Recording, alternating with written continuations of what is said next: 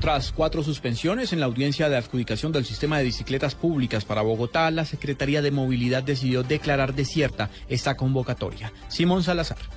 A través de un comunicado, la Secretaría de Movilidad informó que tras evaluar las propuestas presentadas por los proponentes en el proceso licitatorio Sistemas de Bicicletas Públicas para Bogotá, que fueron las uniones temporales Bici Bogotá y Bicicletas Seguras para Bogotá, se tomó la decisión de rechazar ambas propuestas y declarar desierta la adjudicación del proceso. De acuerdo con el comité evaluador, no se cumplieron con las normas establecidas en la normatividad que regula la contratación estatal. Según el proceso establecido establecido por la ley, los oferentes contarán con 10 días hábiles para presentar sus recursos frente a esta decisión. Simón Salazar, Blue Radio.